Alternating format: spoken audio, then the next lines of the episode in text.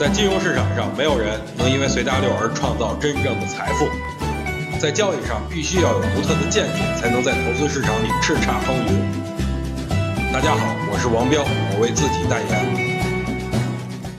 今天的行情，我用两个字来形容，就是无聊。早盘冲高后一路走低啊，给很多散户吓得够呛。但是咱们转过头来看一下，就连两千九百五十点都没破，就别说我之前说的颈线位两千九百三十点和两千九百点了。我经常说啊，炒股其实就是炒的心态。只要您不是今天早上追进去的，我相信大家都不怎么亏钱。其实啊，经常看盘的人应该都知道，自二月二十九号至今，每次上涨都是放量的，下跌都是缩量的。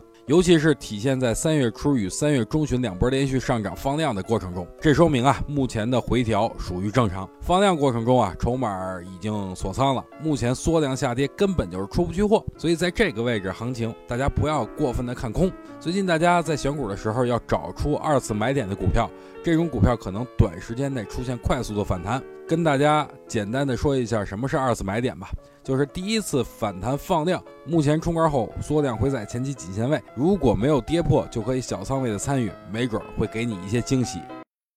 想听更多彪哥的语音，可以添加彪哥微信公众账号王彪 HT，或在新浪微博上搜索王彪 HT 来跟彪哥进行互动哦。